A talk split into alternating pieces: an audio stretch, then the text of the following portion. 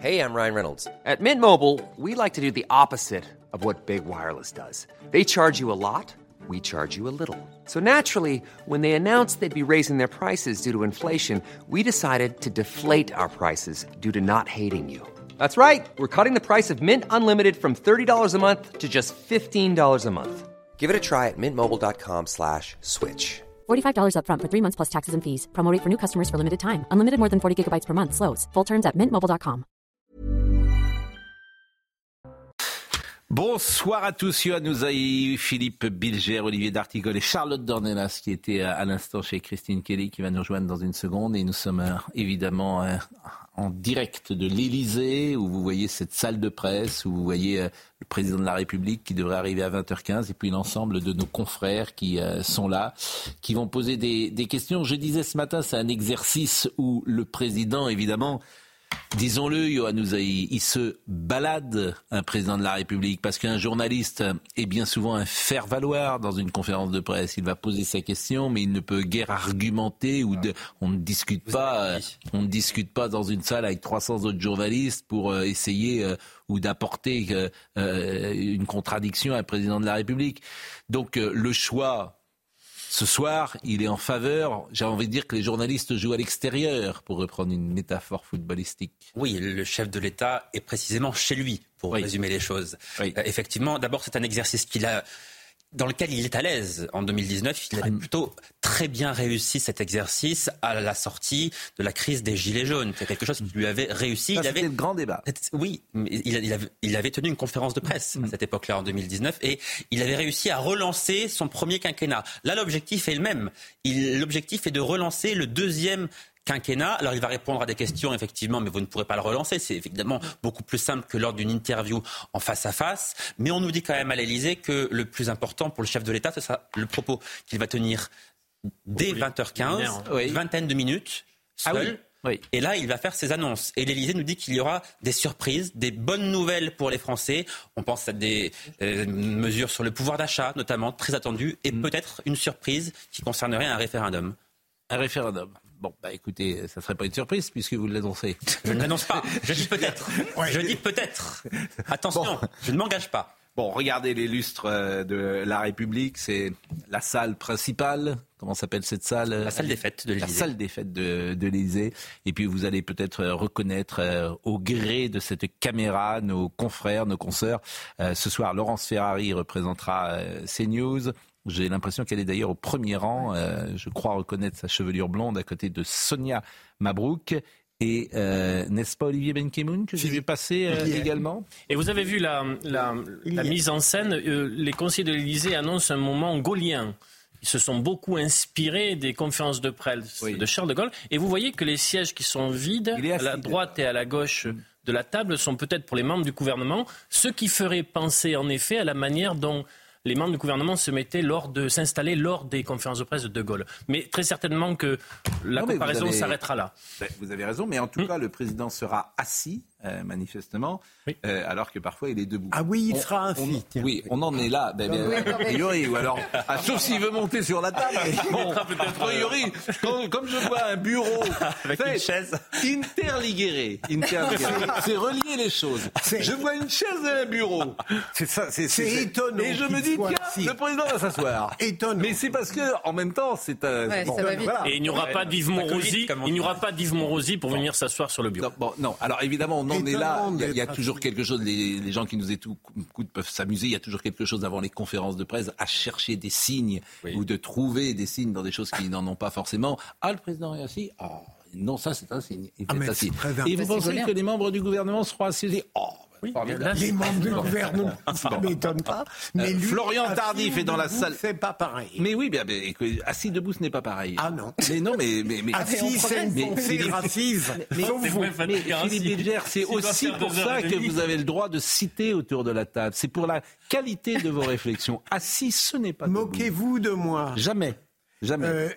Vous, si vous aviez quelque sens de l'oralité, mon cher Pascal, vous sauriez qu'assis, c'est pas du tout la même chose quand on. Alors, alors je, vais, je, vais, je vais le mesurer immédiatement. Je vais voir si. Assis, debout.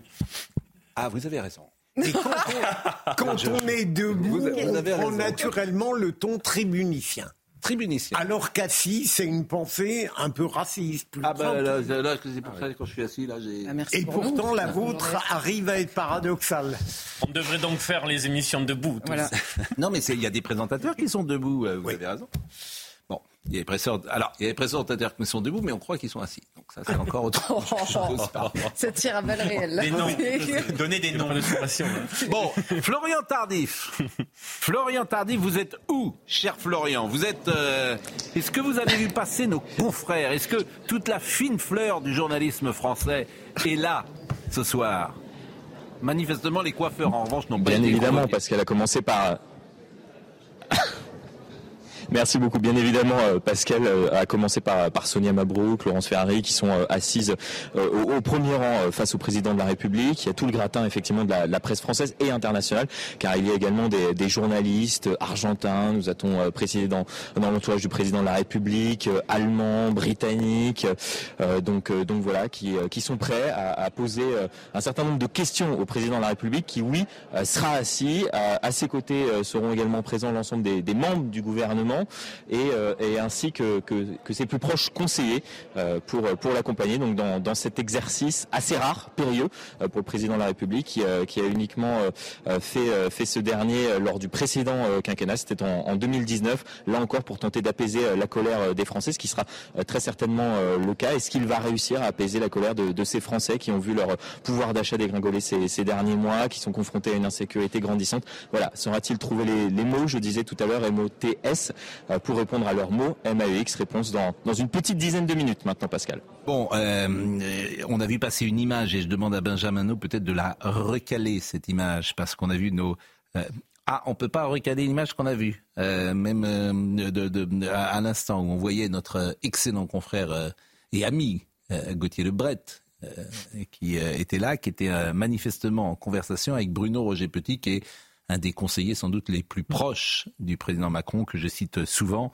Et il y avait euh, un peu de, légèreté dans cette, dans cette euh, conversation telle que je la devinais. Euh, je voulais vous faire écouter Raymond DeVos. Raymond DeVos, alors évidemment, toute coïncidence avec serait fortuite. Ce que vous allez entendre n'est pas du tout, n'a absolument rien à voir avec le discours du président de la République ce soir. C'est pour ça que je le parle. Simplement, on est un peu taquin, on est un peu habitué. Parfois, on espère se tromper. Surtout, peut-être, euh, euh, y aura-t-il ce soir des annonces. Mais au cas où il n'y en aurait pas, au cas où il n'y en aurait pas, voilà peut-être ce qu'aurait dit euh, Raymond Debos sur ce qui va arriver ce soir.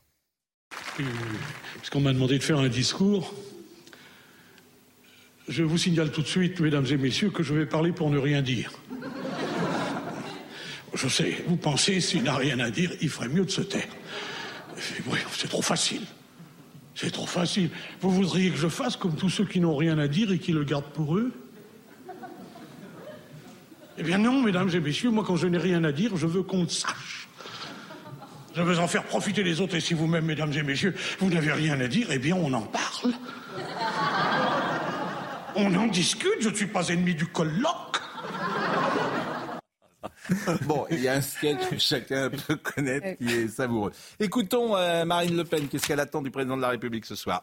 Marion Maréchal, pardonnez-moi. Marion Maréchal. Sincèrement, je n'en attends rien. Voilà, ça fait euh, sept ans que ce président est à la tête euh, du pays. nous avons vu différents gouvernements. Si j'avais dû attendre quelque chose, c'était au moment du remaniement, éventuellement. Sauf que ce que je constate, pour ne prendre qu'un des exemples, c'est qu'au moment même où était euh, sorti les chiffres de l'insécurité qui démontraient que depuis 2016, donc depuis l'arrivée quasiment d'Emmanuel Macron au pouvoir, nous avions une explosion de la violence et de la criminalité dans notre pays. Hein. Je rappelle quand même plus 140% de violences sexuelles, plus 31% d'homicides, plus 68% de coups et blessures volontaires. Eh le lendemain de ces chiffres qui ont été d'ailleurs totalement occultés par le remaniement, sont reconduits à leur poste à la fois Gérald Darmanin, ministre de l'Intérieur, et. Euh, Monsieur Dupont-Moretti, ministre de la Justice, qui sont tous les deux co-responsables euh, du fait de leur inaction ou de leur mauvais choix de cette, de cette situation. Il est 20h08 et c'est à 20h15 euh, précise euh, d'ailleurs, qu'est-ce que vous attendez, président de la République, Philippe Bilger, ce soir? Qu'il nous montre qu'il a pris euh, conscience de, de l'attente, de l'espérance, du désespoir des Français sur les plans, notamment euh, dans le domaine régalien. Je rejoins ce qu'a dit Marion Maréchal. Qu'est-ce que vous attendez euh, Vaste question. Non, mais c'est-à-dire qu'il y, y, a quand même une forme de lassitude de ces grands rendez-vous organisés par Emmanuel Macron. Pas en soi, hein, mais euh, Emmanuel Macron, il, il, les a fait sous des formes tellement variées et différentes pour toujours le même résultat que là, c'est quasiment la forme la plus, euh, comment dire, la plus inquiétante de base, c'est-à-dire des hmm. journalistes qui vont poser des questions à 20h15. Oui, en prime time. En prime time, ah bah oui. donc les Français qui voulaient ce soir passer. Euh, non, mais ce que je veux dire, c'est qu'au bout de, ça fait combien de temps? 5, 6, 7 ans? 7 ans, euh, 7 ans qu'il est là. Vous savez, il y, y, a parfois, quand on tend le micro ici et là, on, on, on, rencontre des Français qui ont une manière de dire les choses. Là, dans la tête, j'ai André, par exemple, à Crépole, qui avait une manière d'analyser la situation et de dire les choses avec euh, beaucoup plus crûment que n'importe quel journaliste ne le fera jamais en face du président de la République. Et on se dit cette, cette volonté de poser des questions extrêmement simplement, bah, c'est pas dans une conférence de presse avec des dizaines de journalistes qu'on pourra avoir ces réponses-là. Donc il y a forcément une, une, une déception que je. Je partage votre avis. Voilà, je trouve, vous avez dit tout à l'heure que les journalistes sont les faire-valoir dans bah cet exercice du président de la République. Je et le récit qui va autour. Mais sauf si les questions sont bien posées. J'entends, mais, mais même seront. Est-ce qu'on ne peut pas quand même attendre? Bon, moi, on, dit qu'on n'attend pas grand-chose, mais est-ce qu'il pourra quand même dire assez clairement, pour la première fois, ce qu'il compte faire des trois ans et demi qui restent. Mais, mais la réponse, vous la connaissez Non, parce que là, il y a, un rendez-vous pour lui. Il ne hmm. peut pas simplement... Euh, première chose, les moyens qu'il souhaite mobiliser pour atteindre les objectifs hmm. qu'il peut fixer. Et puis moi, j'ai eu quelque chose sur le, le salaire et le pouvoir d'achat et les factures. Parce que là, ce qui se présente, rien que sur la facture d'électricité en février, est terrible. C'est un va mur. annoncer le chiffre d'ailleurs, un Il va annoncer le chiffre. Alors, euh, sachez, on ne sait pas combien. Est-ce qu'on sait précisément combien de temps va durer la conférence? L'Élysée dit entre 2h et 2h30. Oh. C'est trop long, 2h30. Écoutez, franchement, de, vous allez assommer les gens en 2h30. Peut-être demain matin, tout le monde dira quand même, il tient 2h30. Oui, impressionnant. Bon, et alors il y aura un débrief avec euh, Julien Pasquet, qui, euh, j'espère, a pris des fortifiants, comme on disait jadis. Est-ce que tu as pris tes fortifiants C'était un mot, c'est un mot de, Bon. Et autour de Julien, d'ailleurs, Benjamin euh, sera là pour nous donner c'est Martin Mazur, pour tout vous dire, qui sera là. Il y aura Johan, il y aura Olivier D'Articole, Philippe Bilger, vous serez là avec plaisir. Ah ben oui, prenez aussi des fortifiants. et, Jean-Claude Dacier et Philippe Lelouch seront euh, là euh, à 20h12. Alors a priori, euh, nous sommes d'accord que... Qu'attendez-vous d'ailleurs? La question a été posée aux Français. comme je ne veux évidemment pas manquer le début de l'intervention du président de la République, euh, on, ne va pas entamer d'autres sujets, et notamment le voyage de Madame Oudéa, ce matin dans le 6e arrondissement. C'est quand même le rendez-vous le plus important pour lui, euh, probablement de son quinquennat en réalité. Non. Mais si, parce que s'il rate ce rendez-vous-là, vous pouvez considérer que le quinquennat est terminé, qu'il ne se passera plus rien pendant les trois prochaines années. C'est un rendez-vous extrêmement important. S'il ne renoue pas avec une partie des Français maintenant, il ne le fera plus jamais. S'il ne euh, j'allais dire, renverse pas la table. On n'attend pas ça de lui. Mais s'il n'annonce pas ce soir des, des, décisions fortes sur le pouvoir d'achat, sur l'ordre, il a beaucoup prononcé ce mot-là, l'ordre, l'autorité, la sécurité. S'il n'y a pas de décision importante ce soir là-dessus, ce sera terminé. Il faudra que les Français prennent leur mal en patience et attendent 2027. C'est pour cela que je dis qu'il s'agit probablement pour lui hmm. d'un des rendez-vous les plus importants de ce quinquennat. Euh, la remarque était d'Olivier D'Artigol et il avait raison. Hein. On a vu euh, sur le côté, euh, effectivement, vous avez raison, il y a ce côté. Alors, ça n'existait pas pour les autres conférences de presse, les autres. On pas souvenir de cette. Vous vous souvenez de Gaulle Il y avait bien sûr avec Malraux, André Malraux, bien sûr. On a la même. et donc ils ont André insisté. Georges Pompidou, oui, ils ont Olivier beaucoup insisté sur le fait qu'ils voulaient renouer avec cette scénographie. Oui, oui. Alors le président, il se couchait quoi, il est à 20h15, euh, les gens regardaient à cette époque-là Belphégor ou euh, les Chevaliers du Ciel et ils ne regardaient pas, euh, si vous voulez, le président de la République. 20h15, je pense qu'une conférence de presse à 20h15, c'est... Ça n'a pas fait couler beaucoup d'encre, mais je trouve que bah, c'est... c'est vrai que 20h15, s'inviter... c'est les... pas obligé de regarder, mais... L'opposition... Pas obligé de regarder. Ah bah là, vous pouvez pas regarder. Sur toutes les chaînes confondues... Non, pas toutes les chaînes. 6, bah, Pascal. 6. Les chaînes info. Oui. Et France TF1 et France 2 Oui. Oui. oui. Oui, 21 millions de téléspectateurs cumulés, avec un pic à 21 pas été choisi au hasard et l'opposition l'a d'ailleurs beaucoup dénoncé. Ils ont dit c'est le retour à l'ORTF, mais ce n'est pas le premier président qui fait cela. François Hollande l'avait fait, mm. Nicolas Sarkozy avait lui aussi tenu des conférences de presse, alors peut-être pas à 20h15, ceci dit, mais c'est un exercice que les Là, il est, de la République... Il est 20h14. Gabriel Attal fait son entrée. On a l'impression de, de, vivre, vous savez, les Voilà, ils sont entrés tous ensemble et ils vont s'asseoir sur les fauteuils. Euh, 14. Voilà, Monsieur Dupont-Moretti, Éric Dupont-Moretti, vous avez, vous avez reconnu Bruno Le Maire, bien sûr, et ils vont s'asseoir, ceux qui ont été euh, renommés. Alors, tous ces ministres vont devoir, euh, ce qui est toujours très difficile sans doute pour eux, ne pas s'endormir. D'abord ne pas s'endormir et se taire pendant, pendant eux qui sont tellement habitués à parler. Et espérer être cités. Oui, c'est ça. Vous pensez? Ah oui. Ah ben, on attend les compliments. Non, bah, enfin, les, les Vanitas. non, non, non, pas cela, pas ça. Et le président de, de, la République va. Je ne sais pas d'ailleurs, je le demande à Benjamin. Est-ce qu'il y a euh, un petit générique avant euh, l'arrivée du président de la République? Nous irons directement. Vous voyez, tout le monde est, est, assis. Madame Vautrin, Monsieur le Maire, euh, Monsieur Attal, euh, L'Élysée accorde beaucoup d'importance à la scénographie, mais je, hmm. crois sincèrement que ça n'a absolument aucun impact sur ce que vont retenir les Français à l'issue de cette conférence de presse. Mais ils attendent des, réponses sur le pouvoir d'achat et hein, la sécurité principalement. Mais ah, Madame Oudéa Castera, à côté euh, de Madame Rachida Dati, ça a de l'allure, quoi. Oui, mais l'allure, non, mais, mais bon, s'il n'en reste que ça, c'est embêtant. Il faut pour lui qu'il ait quand même quelque chose à dire et à annoncer surtout. Exactement, Monsieur Fesneau qui est là, bien sûr. Monsieur, Monsieur Dupont-Moretti, que vous reconnaissez. Il y aura des surprises. Le président veut surprendre. Ce sont les termes utilisés par ses conseillers. Après, des annonces, ça dépend lesquelles aussi. Hein. Enfin, je veux dire qu'il y a des annonces qui peuvent être de très mauvaises nouvelles. Et manifestement, cette scénographie, euh, le, président de la République qui arrive toujours évidemment euh, en, dernier. Euh, nos confrères, euh, c'est toujours intéressant de voir comment nos confrères sont dans une salle de presse. Jadis, euh, tout le monde était en costume et en cravate. Manifestement, le monde est plus relâché aujourd'hui. On est plus à l'époque du général de Gaulle, si c'est ce que vous voulez faire remarquer. Et on vient, cette attente, on a, on a, en effet pas le et du roi, comme on vient et on vient à l'Élysée, peut-être comme on est en quelque sorte. Comme on est, bon, ça peut, ça peut choquer. Ah, le président de la République qui fait son entrée. Et je pense que. Alors, il va donc euh, ah arriver.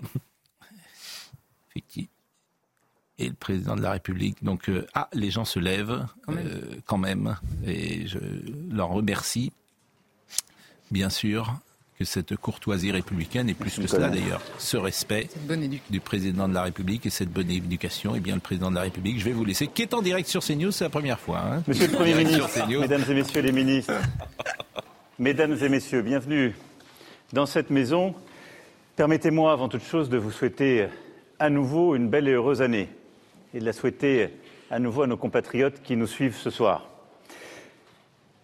Je ne reviendrai pas euh, dans mon propos introductif sur ce que j'ai pu évoquer des fiertés, des grands événements de l'année qui s'ouvre pour donc 2024, que j'ai déjà détaillé le 31 décembre dernier, ni sur les grands sujets de politique internationale ou les sujets les plus institutionnels. Nous pourrons y revenir dans le cadre des questions qui seront les vôtres. Mais après six ans et demi d'action au service des Français, j'ai tenu à vous retrouver en ce moment décisif pour dire au pays d'où nous venons et où nous allons. Alors, d'où nous venons Parce que les dernières années, nous avons évidemment subi des crises. Pandémie, retour de la guerre, j'y reviendrai, etc. Mais nous avons collectivement cherché à suivre une ligne claire. Libérer les énergies, protéger les Français, unir la nation. Et nous pouvons compter sur des forces retrouvées force économique et sociale.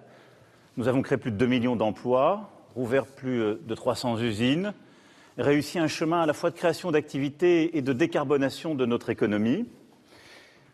Force républicaine aussi de l'État retrouvé, de ceux qui les servent.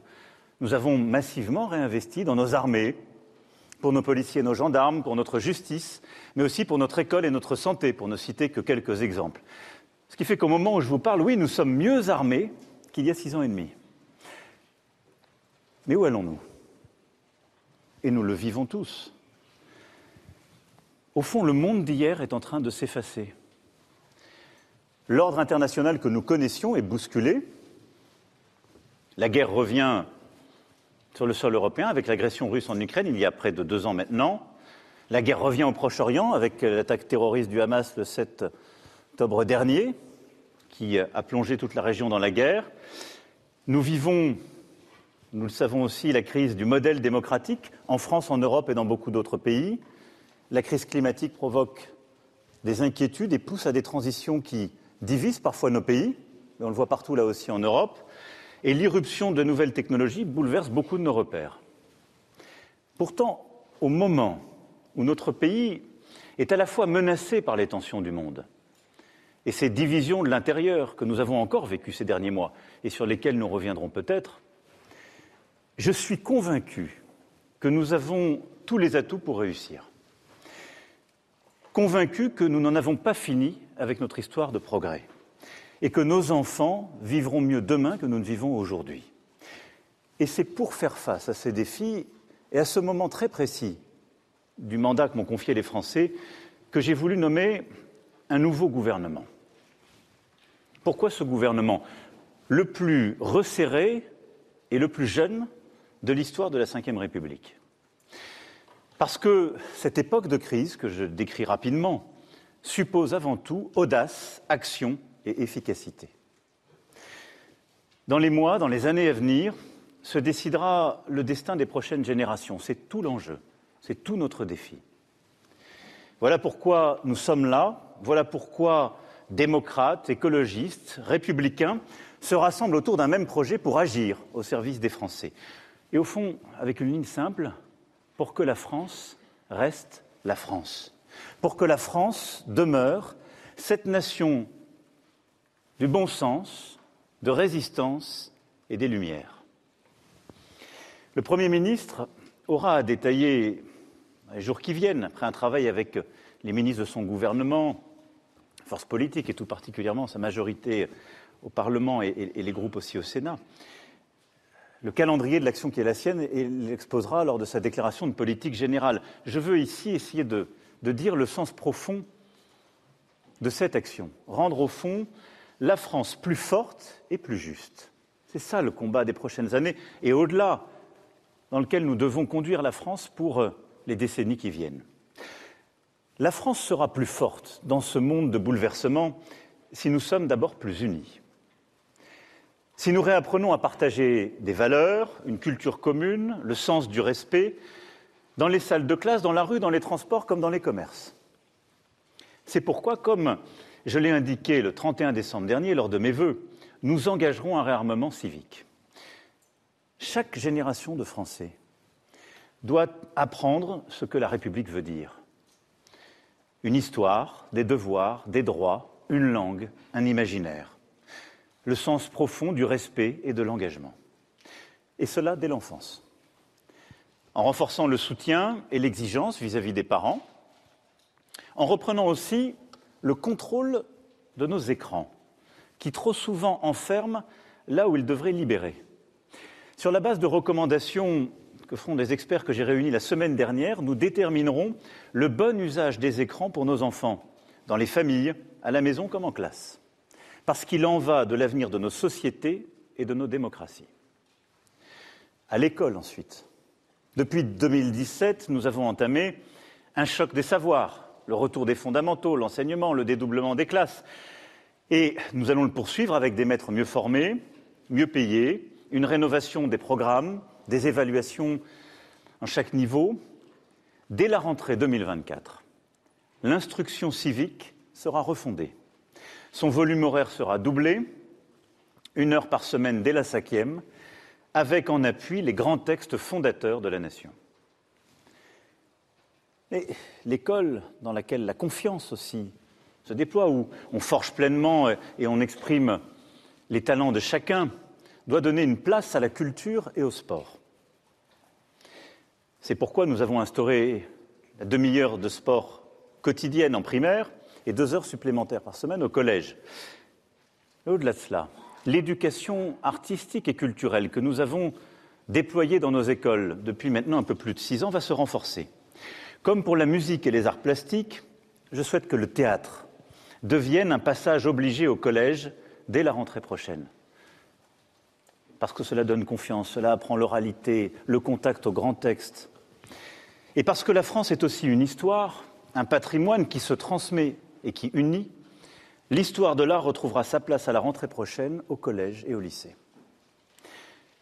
La tenue unique, qui a donné lieu à tant de débats ces derniers mois dans notre pays, et qui efface les inégalités entre les familles en même temps qu'elle crée les conditions du respect, sera expérimentée dès cette année dans une centaine d'établissements, tous volontaires.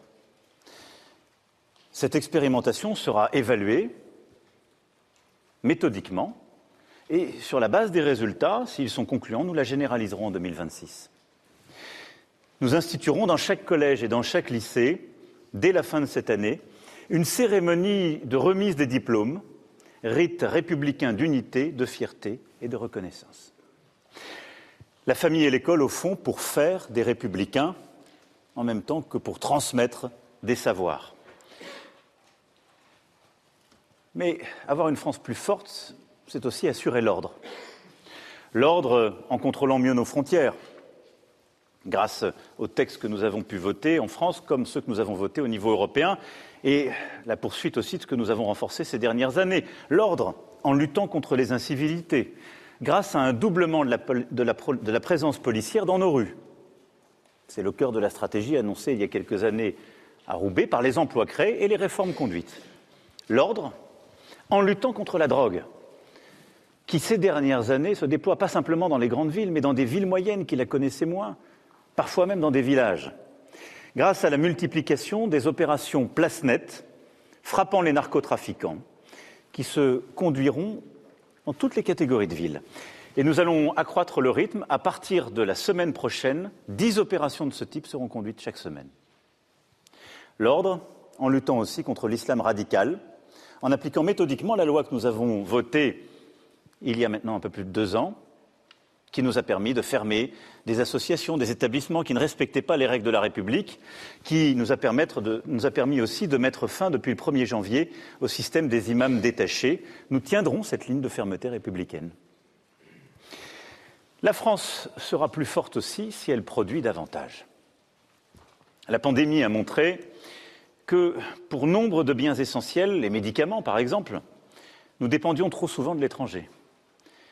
Et les solutions technologiques de demain, en particulier pour la croissance verte ou le numérique, risquent d'être produites dans d'autres continents que le nôtre.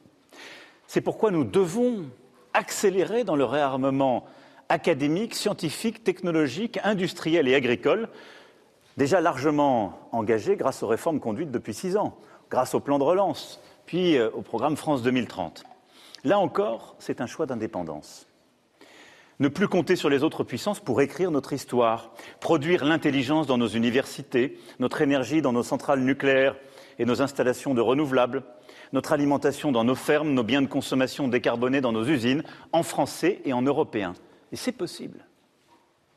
Nous avons déjà beaucoup fait et nous ferons beaucoup plus.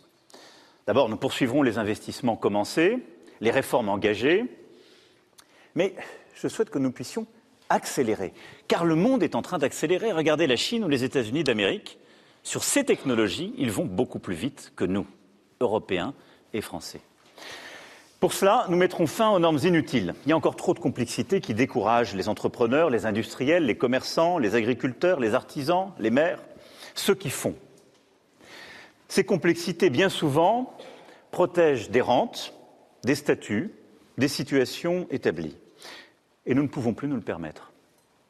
C'est pourquoi je demande au gouvernement de supprimer des normes, réduire des délais, faciliter encore les embauches, augmenter tous les seuils de déclenchement d'obligations. C'est au fond la France du bon sens plutôt que la France des tracas. Vieille ancienne, diront certains. Je crois effectivement qu'en la matière, nous avons eu trop de tabous. C'est pourquoi je demande au gouvernement de porter un acte 2 d'une loi pour la croissance, l'activité et les opportunités économiques pour permettre de libérer davantage encore ceux qui font, qui innovent, qui osent, qui travaillent. Produire plus, innover davantage, aller plus vite. Ceci et cette indépendance par le travail et la production, nous pourrons le faire aussi parce que plus de Français travailleront. C'est le sens d'ailleurs de beaucoup de réformes conduites l'année dernière, même quand elles étaient impopulaires.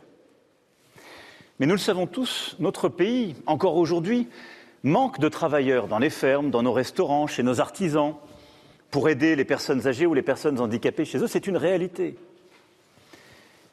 Et il risque de manquer demain de travailleurs dans les métiers que nous sommes en train de créer du nucléaire jusqu'au numérique et à beaucoup d'autres. Pour mettre fin à cette anomalie, nous devons former davantage selon les besoins de la nation. Nous avons commencé ce travail avec la réforme du lycée professionnel, de, nos universités. Cet effort, nous l'accélérons cette année et jusqu'à la rentrée prochaine.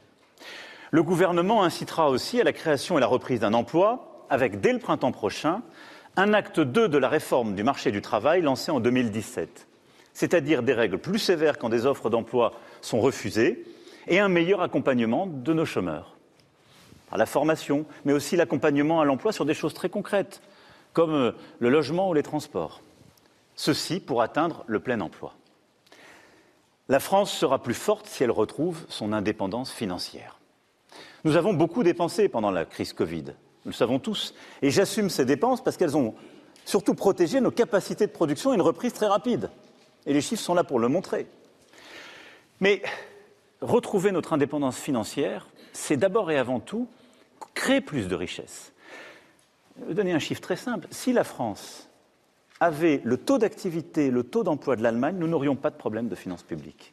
Et donc le cœur de la bataille budgétaire, c'est une bataille pour l'activité et la création d'emplois et de richesses. Et à côté de ça, le gouvernement aura aussi à bâtir une ambitieuse revue des dépenses pendant ce semestre, une vraie réforme de l'État pour dégager aussi de l'efficacité dans nos dépenses publiques. La France sera plus forte car elle dépendra, dépendra encore moins de l'étranger pour son énergie grâce à davantage de nucléaire et d'énergie renouvelable, le programme que nous allons accélérer, j'y reviendrai au mois de juin, et sera armée face aux aléas du changement climatique. Nos compatriotes à La Réunion, dans le Pas-de-Calais, mais il y a quelques mois en Bretagne ou en Normandie, l'ont encore vécu. On sait bien que nous devons réduire nos fragilités face aux tempêtes, aux incendies, aussi aux canicules et aux sécheresses, et ceci avec un plan d'adaptation et de résilience sur nos territoires, bâti avec nos maires, nos élus locaux, en métropole comme dans nos outre-mer. Notre France sera aussi plus forte par la relance de sa natalité. Nous étions jusqu'à récemment un pays dont c'était la force, sans doute la singularité en Europe, quand on se comparait aux voisins. Et c'est moins vrai depuis quelques années. Alors il y a derrière cela des angoisses qui vont avec la société, peut-être des choix pris jadis sur euh, certains sujets financiers. Il appartiendra au gouvernement euh, de poursuivre ce travail, mais je voudrais insister sur deux points pour essayer d'améliorer les choses.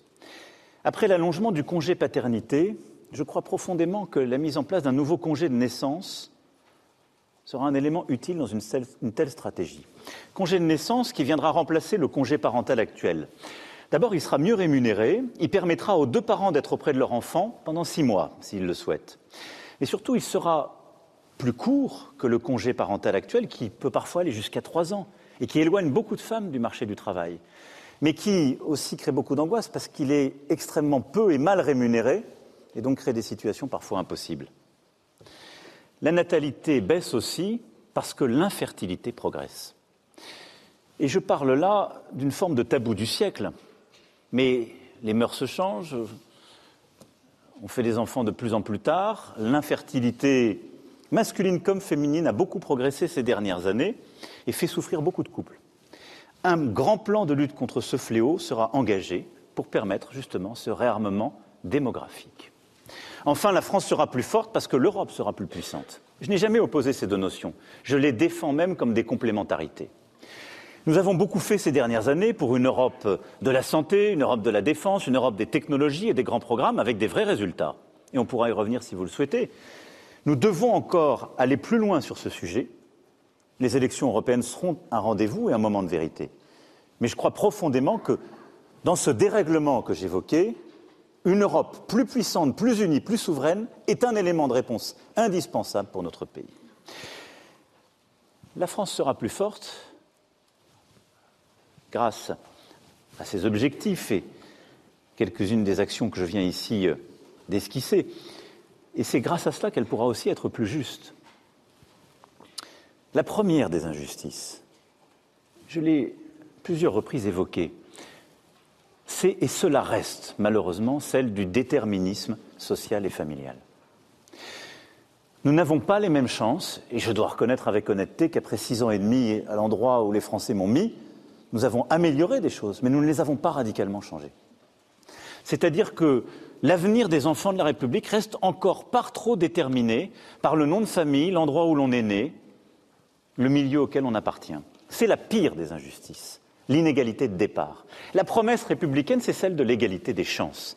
Et au fond, je veux qu'on mette fin à cette France du ceci n'est pas pour moi ou ceci n'est pas pour toi, de ces enfants qui continuent à se dire que parce qu'ils viennent de, de ce quartier, qu'ils ont ce nom, l'accès à telle formation ou tel diplôme, l'accès à la culture ne leur est pas dû, n'est pas un droit pour eux. Ça existe, c'est une réalité.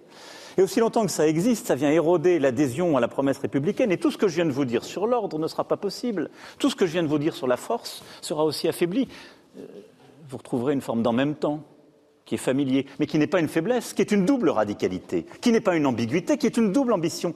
Car, et c'est vrai depuis le début de notre Troisième République, l'ordre va avec le progrès, l'autorité va avec l'émancipation, indissociable. Et donc oui, la réponse à cela, c'est l'école, l'école, l'école, là aussi. Continuer le travail commencé avec encore plus de force auprès des enfants les plus en difficulté, systématiser les devoirs faits au collège, en particulier dans les endroits les plus en difficulté, c'est indispensable. Travailler sur les vacances et le temps scolaire. Premier ministre, naguère ministre de l'Éducation nationale, avait commencé ce travail pour décaler les examens, parce que les vacances longues sont un élément d'injustice sociale. Et commencer aussi dès la cinquième l'accompagnement à l'orientation, qui est un élément absolument décisif d'une plus grande égalité. Et c'est tout ce que nous allons conduire au collège, au lycée et au premier cycle universitaire avec les ministres qui sont maintenant en charge de ces sujets. C'est aussi ce travail que je veux continuer par un meilleur accès à la culture, et qui sera au cœur du mandat de la ministre, faire en sorte que, d'où qu'on vienne des quartiers populaires, urbains, à notre ruralité, on puisse avoir accès à la culture dès l'école et après. La deuxième injustice fondamentale, c'est que l'effort et le mérite ne sont pas suffisamment reconnus. Je crois dans cette France en effet du travail et du mérite. Et si nous avons déjà beaucoup fait pour que le travail paie mieux que l'inactivité, on pourra y revenir. On a substantiellement fait, et nous sommes sans doute le pays d'Europe où le pouvoir d'achat des travailleurs et des travailleurs les plus modestes a le plus progressé ces cinq dernières années malgré l'inflation. Ça n'est pas assez. Et au fond, il y a ce que j'appellerais une France de l'angle mort. C'est tous nos compatriotes qui gagnent déjà trop pour être aidés et pas assez pour bien vivre. C'est la France populaire, la France des classes moyennes, la France qui dit quand vous proposez quelque chose, c'est jamais pour moi. Et pourtant, c'est celle qui tient le pays. Et donc, au cœur du mandat du gouvernement, je souhaite qu'il y ait justement un travail ardent pour aller plus loin, pour reconnaître cela, pour donner plus de dynamique aux carrières, pour permettre de mieux gagner sa vie par le travail, avec l'adaptation de nos dispositifs fiscaux et sociaux, mais aussi avec des négociations dans certaines branches pour que la dynamique salariale soit au rendez-vous des efforts. Il en va de même pour nos fonctionnaires, pour lesquels le principal critère d'avancement et de rémunération devra être, à côté de l'ancienneté, également le mérite. En tout cas, bien davantage qu'aujourd'hui. Ce sera au cœur d'une réforme qui va commencer dans les prochaines semaines. Une France plus juste, c'est aussi une France qui sait accompagner les transitions qui sont à l'œuvre. Je le disais, beaucoup des changements qui sont en cours, et on le voit partout en Europe, nourrissent de l'inquiétude. Parce que si nous n'y prenons pas garde, et la France l'a vécu avec la crise que nous avons traversée ensemble des Gilets jaunes, ces transitions sont injustes. Elles frappent encore plus euh, ceux qui sont dans la difficulté, ceux qui ont déjà à peine les moyens euh, de vivre de leur travail, qui sont souvent dans les logements les moins bien isolés, qui euh, par nécessité, sont obligés de rouler dans des véhicules individuels qui sont parfois encore les plus polluants. Il ne s'agit pas de stigmatiser France-là. Au contraire, il faut l'aider à la transition. C'est ça l'écologie à la française. C'est une écologie de justice et de souveraineté. Et donc, nous allons accroître dans les prochains mois d'abord l'accompagnement de nos agriculteurs pour les aider justement à améliorer leurs pratiques, jamais en les laissant sans solution. Simplification, accompagnement et investissement accompagner les Français en investissant dans les transports en commun, en les aidant par le bonus écologique, mais aussi le leasing social pour la voiture à 100 euros à changer de véhicule, et à les accompagner encore davantage et de manière plus simple pour rénover leur logement. Faire de la transition écologique, une transition juste. La France plus juste, enfin, c'est celle qui accompagne chacun grâce à nos services publics. En la matière, beaucoup de Français ont le sentiment légitime de ne pas en avoir pour leur argent, si je puis dire. Pas de médecins disponibles lorsqu'ils sont malades, pas d'agents au bout du fil quand ils font une démarche, des délais trop longs dans les papiers d'identité, et parfois même le sentiment que ça fonctionne surtout pour ceux qui ont des passe-droits. Lors de mon premier quinquennat, nous avons beaucoup fait sur ce sujet. On a réinvesti, on a déconcentré beaucoup de services publics, on a recréé des sous-préfectures, ce n'était pas arrivé depuis des décennies. On a rouvert des trésoreries sur le terrain, on a rouvert des brigades de gendarmerie, on vient encore d'enclencher un mouvement pour en rouvrir 200. J'avais fait une promesse ici même, à la fin du grand débat, que dans chaque canton, il y ait une maison France Service. Promesse tenue, même dépassée. 2700 maisons France Service existent aujourd'hui partout sur le terrain, ce qui place chacun d'entre nous à 20 minutes de l'une d'entre elles. Qu'on habite un quartier populaire, euh, en ruralité, euh, dans les grandes villes. Mais soyons lucides, nous n'y sommes pas encore, parce qu'on est encore prisonnier sans doute de trop de tabous, de prêt-à-penser. Je demande donc au gouvernement de sortir, si je puis dire, des codes et des cases, d'envisager des solutions plus radicales pour mettre fin à ce qui alimente ce sentiment de déclassement solution radicale pour mettre fin au scandale des déserts médicaux, en simplifiant les règles venues d'en haut, en permettant d'adapter ces règles au terrain pour permettre des coordinations plus simples, en dégageant du temps aux médecins pour mieux travailler entre médecine de ville et hôpital, avec aussi ce qu'on appelle les professions paramédicales. Ce sera au cœur du mandat de la ministre, afin que chaque médecin, mais aussi paramédicaux, puisse voir plus de patients. Mais aussi en assumant sur le terrain de régulariser nombre de médecins étrangers qui tiennent parfois à bout de bras nos services de soins et que nous laissons dans une précarité administrative qui est complètement inefficace. Solution radicale en taillant enfin dans le vif des dépenses inutiles, des doublons administratifs, du millefeuille, comme on l'appelle, pour permettre un service plus efficace auprès des Français et des règles beaucoup plus simples et rapides par les simplifications que j'évoquais tout à l'heure. Au fond, nous devons avoir la force, l'énergie dans ce moment d'envisager ce que nous n'envisagions plus, d'oser ce que nous n'osions même plus penser, de retrouver de l'audace. Vous l'avez compris, il s'agit de faire preuve d'efficacité, de briser même certains tabous, de ne pas avoir peur de soulever certains mécontentements au service des Français. C'est bien sûr au gouvernement d'insuffler ce mouvement, et je sais qu'il ne ménagera ni son énergie ni son talent. Mais chacun doit prendre sa part. L'État, bien sûr, doit être là pour accompagner, pour impulser, jamais pour entraver. Mais la force de mouvement réside aussi en chacun de nous. Nous avons besoin d'une France de l'engagement et de la mobilisation civile. Parce qu'être français, c'est avant tout avoir des droits et des devoirs, c'est porter une certaine idée de notre nation, de son histoire, de son ambition. C'est pourquoi je compte aussi sur l'engagement et la mobilisation de nos compatriotes en Hexagone et dans nos Outre-mer pour prendre leur part de cette mobilisation afin de rendre notre pays plus fort et plus juste et de relever les défis du temps. Vous l'avez compris, je pense que beaucoup de choses sont possibles et je ne cède pas à l'esprit de résignation que je vois quand même à l'œuvre. Il y a beaucoup de choses qui nous inquiètent légitimement parce que beaucoup de changements sont en cours parce qu'on a vécu tant de crises. Mais je crois que si nous savons travailler ardemment, avec beaucoup de bon sens, d'efficacité, sans doute moins de lois, mais plus d'actions concrètes, avec une détermination sans faille, nous aurons des résultats au service à la fois du quotidien des Français, mais aussi pour préparer l'avenir de la nation, et cette France plus forte et plus juste. De l'audace, de l'efficacité, de l'action.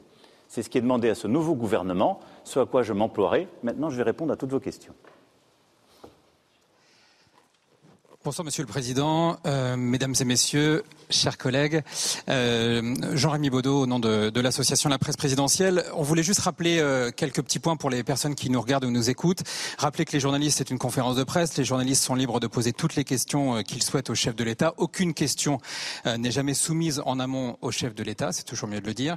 Toutefois, dans un souci de lisibilité, l'Élysée aimerait que cette conférence de presse soit divisée en trois parties. D'abord, un premier chapitre national avec les réformes les euh, euh, annonces qui viennent d'être formulées, puis une partie axée sur l'actualité plus strictement politique, et enfin les questions internationales. Vous le voyez tous, on est euh, très nombreux ce soir afin que la parole puisse circuler euh, auprès d'un maximum de journalistes. L'association de la presse présidentielle vous recommande de vous encourage à ne formuler qu'une seule question par prise de parole, question courte s'il vous plaît. Et de la même manière, Monsieur le Président, euh, nous savons pouvoir compter sur la concision de vos réponses. Ne riez pas quand même. Bonsoir Monsieur le Président, Bastien Auger pour TF1 et LCI. Vous avez parlé à l'instant des classes moyennes et populaires et de leur pouvoir d'achat. Est-ce que vous pouvez nous préciser comment vous comptez vous y prendre Comment vous demandez à votre gouvernement de s'y prendre pour augmenter leur pouvoir d'achat? Est-ce que vous envisagez, par exemple, d'augmenter le SMIC? Et quand allez-vous euh, rendre effective votre promesse de baisser de 2 milliards euh, d'euros les impôts des Français? Et puis est-ce que tout cela aura du sens si vous laissez euh, les Français payer plus cher leur électricité comme c'est prévu le mois prochain? Je vous remercie. C'est un tout. Le pouvoir d'achat, c'est au fond la rencontre d'un coût de la vie et de la rémunération d'un travail. La France a beaucoup protégé face à l'inflation ces dernières années. L'inflation énergétique, nous avons dépensé 100 milliards d'euros pour protéger nos compatriotes. Donc au moment où les prix reviennent dans la norme, il est légitime qu'il y ait en effet des augmentations. Le gouvernement euh, y reviendra. Parce que, soyons clairs, quand l'État protège, c'est le contribuable d'aujourd'hui ou de demain qui paye, ce que le consommateur ne paye pas. L'inflation, c'est un impôt de l'extérieur. Alors, euh, oui, il y aura cette normalisation, mais je le disais, nous avons beaucoup protégé. Maintenant, pour aider les classes populaires et les classes moyennes, d'abord, nous allons tout faire pour justement retrouver la maîtrise de nos prix.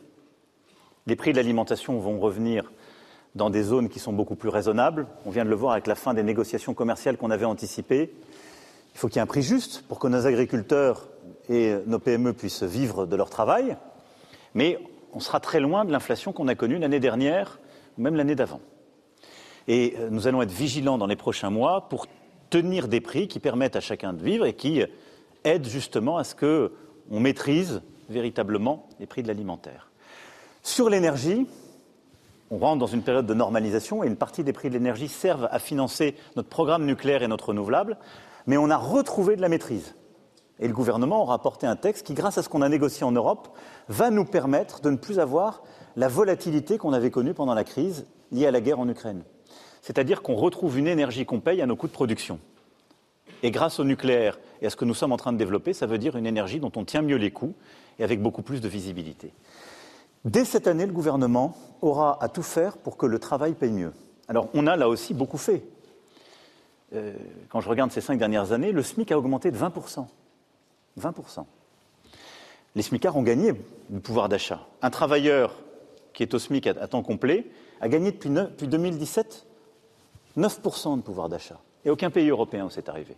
Parce qu'en plus de ça, on a mis les 100 euros de prime d'activité, promesse de sortie du grand débat, parce qu'on a baissé l'impôt sur le revenu de 5 milliards, concentré sur les classes moyennes, parce qu'on a supprimé la taxe d'habitation faut continuer ce travail sur plusieurs axes. D'abord, c'est tout un chantier qu'on a lancé pour que notre fiscalité et nos cotisations sociales permettent de mieux accompagner d'abord ceux qui reviennent au travail, mais aussi les Français qui sont au SMIC et un peu au-dessus du SMIC.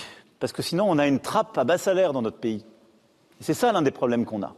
La deuxième chose, pour que branche par branche, on ait des dynamiques salariales par un partage de la valeur ajoutée de la valeur créée qui soit beaucoup plus juste et fort. Là aussi, on a commencé à le faire. On a 9 millions et demi de nos compatriotes qui ont touché les fameuses primes et le partage de la valeur ajoutée. On va aller plus loin. Et puis, dès 2025, ça, tout ce que je vous dis, c'est sur 2024, et il y aura des mesures de court terme que le Premier ministre aura à annoncer, donc sur la rémunération du travail. Il y aura un travail avec les branches qui continuent de payer sous le SMIC pour qu'elles réembauchent davantage et qu'elles attirent plus de travailleurs, qu'elles améliorent les conditions de travail et qu'elles permettent d'avoir des dynamiques salariales retrouvées. Et ça, ça vaut pour les métiers de la restauration, les métiers du soin, beaucoup de métiers d'ailleurs manuels et souvent difficiles. C'est une des raisons pour lesquelles ils continuent à avoir du mal à recruter. Et on aura, entre autres, dans notre trajectoire financière, 2 milliards de baisses d'impôts sur nos compatriotes qui sont dans ces catégories en 2025. Et le gouvernement reviendra sur le détail de la mesure. Voilà les grands axes de la stratégie. Bonsoir Monsieur le Président, Guillaume Darret pour France Télévisions. Euh, vous venez de faire de nouvelles annonces concernant notamment le secteur de l'école. Vous évoquez la question de l'éducation civique. Très concrètement, est-ce que vous êtes favorable, par exemple, à ce que les élèves de primaire euh, apprennent obligatoirement euh, la Marseillaise comme euh, chose pour s'unir avec la nation? Est-ce que la généralisation de l'uniforme, c'est vraiment la priorité? Est-ce que la priorité, c'est pas plutôt qu'il y ait un enseignant en face de chaque élève, ce à quoi vous vous étiez engagé personnellement il y a quelques mois. On l'a vu, c'est pas encore le cas partout, et on l'a vu aussi ces derniers jours, ça continue de faire débat et polémique au sein même de votre gouvernement. On reviendra sans doute dans le moment plus politique sur ce sujet, je l'imagine. Mais il n'y a pas de polémique dans le gouvernement sur le fait qu'il doit y avoir un, enseignant devant chaque élève, je vous rassure. Tout se tient. Tout se tient. C'est-à-dire qu'on a un énorme travail à faire avec les familles. J'ai commencé par là. Mais on a en effet, à l'école, et c'est ce qu'on a commencé depuis 2017, à aller au bout de ce choc des savoirs. L'école primaire avec laquelle vous avez commencé, c'est là où on apprend euh, à compter, à écrire, à lire, aussi à se comporter. C'est là où on apprend des valeurs. Je suis totalement favorable à ce qu'on apprenne la Marseillaise au primaire. Totalement. C'est même indispensable. Parce que c'est ce qui nous unit, c'est le fruit de notre histoire. À ce qu'il y ait donc l'heure sanctuarisée, si je puis dire, dès la cinquième, d'instruction civique, avec un programme qui est redéfini et qui permet de bien mieux connaître à la fois l'histoire de notre nation, de notre République, de nos institutions et nos grands textes. Parce que c'est ce qui nous unit. C'est ce qui nous permet d'être ensemble en société, ce qui fait que, je l'avais dit, je m'en souviens très bien à la fin du grand débat, c'est ce qui sépare, c'est ce qui différencie plutôt une nation d'une société. Une société, ce sont des individus libres qui coopèrent, qui s'organisent, etc. Nous sommes une société, mais on est plus que ça. On a un supplément d'âme, on a une langue, une histoire, des choses intemporelles qui nous lient, et un mystérieux projet commun qui fait que face à l'adversité, on se rassemble pour affronter les événements. C'est ça une nation. C'est quelque chose de spirituel qui nous dépasse. Et ça s'apprend à travers cette histoire et ces choses aussi symboliques. il faut retrouver aussi le sens du symbolique. Et c'est pour ça que la Marseillaise en fait partie, j'y suis favorable. La tenue unique, ça n'est pas innocent. C'est pas innocent, et d'abord parce que ça a été un débat de société. Pendant des semaines, tout le monde en a parlé. Des semaines, que dis-je, des mois. Je ne peux pas vous dire, euh, ça sert à rien. Non. Et moi, j'aime bien la méthode que le gouvernement a décidé d'employer, qui est pragmatique. Ça fait débat. Euh, n'ayons pas des débats, si je puis dire, théoriques. Euh, ne, renvoyons pas dogme contre dogme ou certitude contre certitude. On expérimente, on évalue, on est transparent et on regarde. C'est un débat. Il y a 100 établissements qui sont candidats. On leur permet dès cette année, certains je crois vont le faire dès la sortie des vacances d'hiver, ils le mettent en place, tenue unique ou uniforme. Pour l'expérimentation, on va même accompagner les familles. Ce sera pris en charge par les collectivités locales et l'État. Et on va mettre les meilleurs experts, ils vont évaluer. Qu'est-ce que ça fait? Est-ce qu'on apprend mieux? Est-ce que ça change rien? Est-ce que ça crée des tensions? Est-ce que le débat public sera ainsi éclairé C'est ça une démocratie euh, adulte. Et à l'aune de ce qui aura été évalué, on dira ça marche, ça marche pas, ça sert à rien, et on décidera de le généraliser ou pas. Je crois que c'est la bonne manière d'avancer. Enfin, oui, j'ai dit dès le début, le choc des savoirs, c'est avoir des maîtres mieux formés. C'est pourquoi on va complètement revoir tout cela. Moi, je crois à un système en lien avec notre université, mais où on a, au fond, des compatriotes qui veulent enseigner, qui, dès après le baccalauréat, puissent être formés au métier d'enseignant. Je ne vais pas dire tout de suite qu'on va revenir au vieux système de nos écoles normales, ce n'était pas si mauvais en tout. Là où aujourd'hui, au fond, on demande des chemins universitaires qui sont parfois très divers, mais on ne forme pas au métier d'enseigner tout de suite. Donc on va repenser la formation et dès ce trimestre, on aura des annonces fortes avec refonte complète du système de formation des maîtres. On les rémunère mieux avec le pacte enseignant et il y a une, une, part de la rémunération qui a augmenté pour tout le monde qui est inconditionnelle et qui est historique, on ne l'avait pas vu depuis les années 90. Et une part qui est liée à l'adhésion au pacte pour pouvoir faire des tâches supplémentaires, accompagner les devoirs faits qui permettent de lutter contre les injustices, permettre de mieux accompagner justement dans l'orientation et permettre entre autres d'adhérer au remplacement. Remplacement dans notre code, je le rappelle, c'est censé être une obligation. Durant mon premier quinquennat, on s'est attaqué au remplacement long. Je vais vous le dire parce que moi j'ai creusé le sujet depuis six ans et demi. On avait nos fameux objets de la vie quotidienne. À des conseils des ministres réguliers, les ministres qui sont là et qui m'accompagnent depuis longtemps le savent, on passait en revue ces objets. Et on a des résultats formidables parce qu'on a plus de 95% des euh, absences qui sont euh, euh, comblées telles qu'elles étaient mesurées, c'est les absences de plus de 15 jours. C'est tout ce qu'on a suivi durant le premier quinquennat. On est à 95%, je crois, en 2022-2023. C'est le taux de remplacement. On a même atteint euh, certaines années euh, davantage. C'est au-dessus de 15 jours d'absence. C'est ça qu'on mesurait. Moi, j'arrive en fin de mon premier mandat, je dis formidable, on a quand même un bon résultat. Il y a 95% des absences qui sont comblées. On, on arrive à mettre un prof devant les élèves. Le ressenti sur le terrain n'était pas le même. Pourquoi? Parce qu'on ne faisait pas remonter au national les absences de court terme. On ne les mesurait même pas. Donc on a ouvert le capot et on est allé regarder le remplacement de court terme. Et on s'est aperçu qu'il y avait une dizaine de millions d'heures chaque année qui étaient perdues, où vous n'avez pas un professeur devant un élève. Et c'est ça qui est insupportable pour les parents. Donc on a, réussi à répondre au problème d'absence longue des, professeurs. Et là, on est en train de s'attaquer aux, aux, absences de courte durée. Professeur absent parce qu'il avait une formation. On a complètement repensé le système. Et donc là, on est en train de s'organiser, on a commencé, pour que les formations qu'on les mette, ce qui est tout à fait légitime, ne se fassent pas sur leur temps d'école. Et le temps de travail d'un professeur, ce n'est pas que le temps devant les élèves. Il a du temps de préparation, du temps de correction des copies. Et ils travaillent beaucoup, nos enseignants. Mais on peut s'organiser pour que les formations auxquelles ils ont droit, et que nous encourageons, ne se fassent pas sur le temps devant les élèves. Deuxième chose, on utilisait, si je puis dire, on gaspillait du temps de professeur pour surveiller les examens. On réorganise ça. Et puis troisième chose, on doit mieux organiser au sein des établissements le remplacement de courte durée. Vous avez un professeur qui est malade tel jour, qui a une qui ne peut pas être là. Ben, il faut encourager les autres enseignants qui peuvent être disponibles à reprendre cette heure et à la faire. Et elle sera payée ou en heure supplémentaire ou dans le cadre du pacte. Je rentre dans les détails, ça paraît être du bon sens, mais ce n'est pas ce qui a été fait. Donc c'est une réorganisation complète, le pacte permet de le faire, c'est à ça qu'on s'attaque. On n'est pas à 100% de réussite, bien loin. On est passé de 5% à 15% à peu près. Donc vous voyez qu'on est loin du résultat, c'est pour ça qu'on a raison de s'y attaquer, avec beaucoup de force. C'est de la réorganisation. Nos professeurs sont nos meilleurs alliés sur ce sujet-là. Et c'est aussi pour ça qu'on a décidé de mieux les payer quand ils adhéraient à cela, par les heures supplémentaires et par le pacte.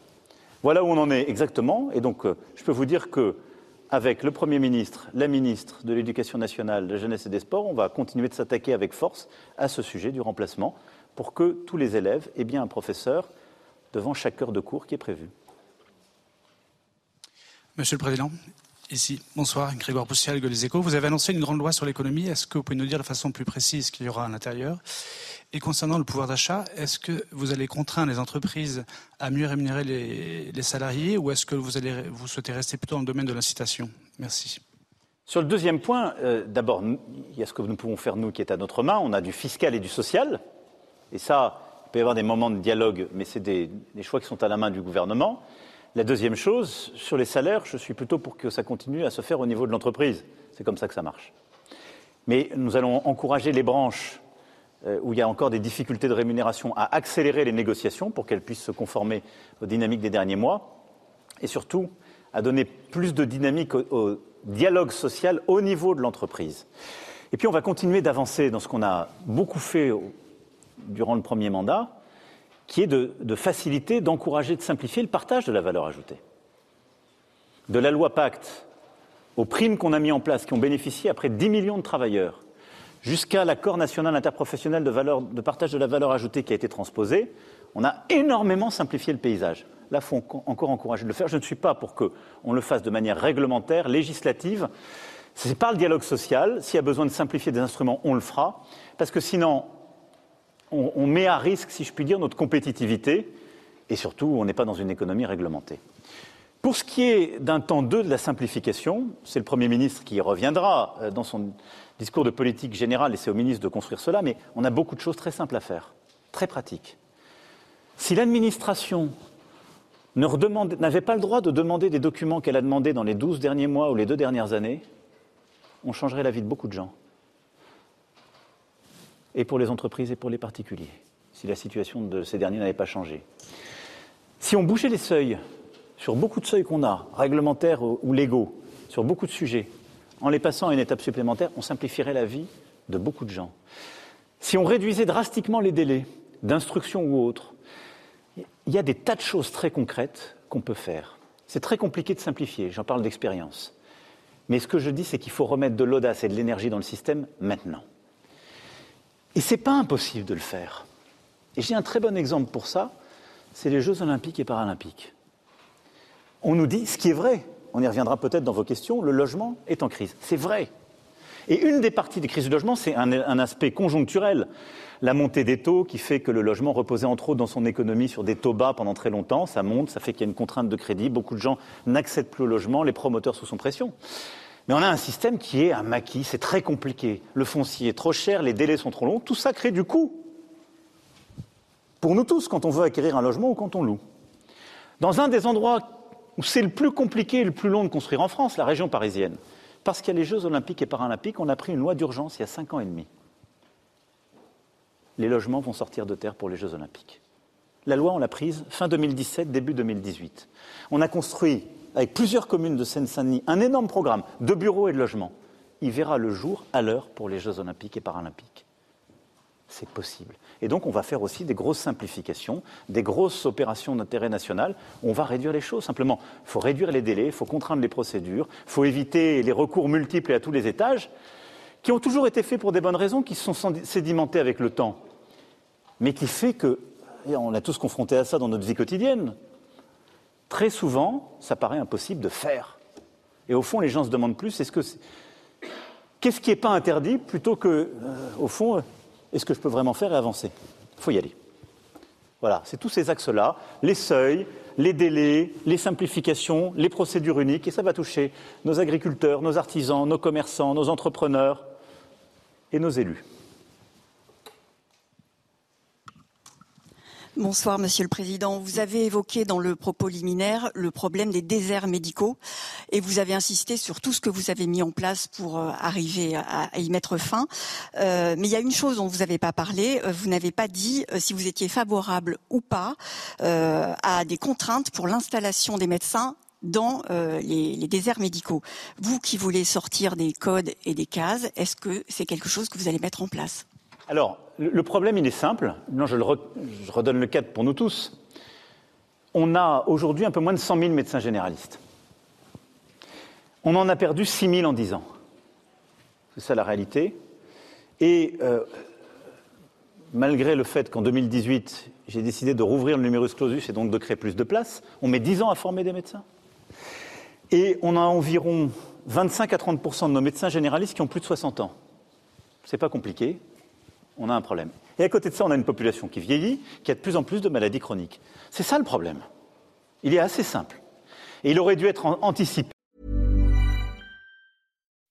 When you make decisions for your company, you look for the no-brainers. If you have a lot of mailing to do, stamps.com is the ultimate no-brainer. Use the stamps.com mobile app to mail everything you need to keep your business running with up to 89% off USPS and UPS. Make the same no-brainer decision as over 1 million other businesses with stamps.com. Use code program for a special offer. That's stamps.com, code program.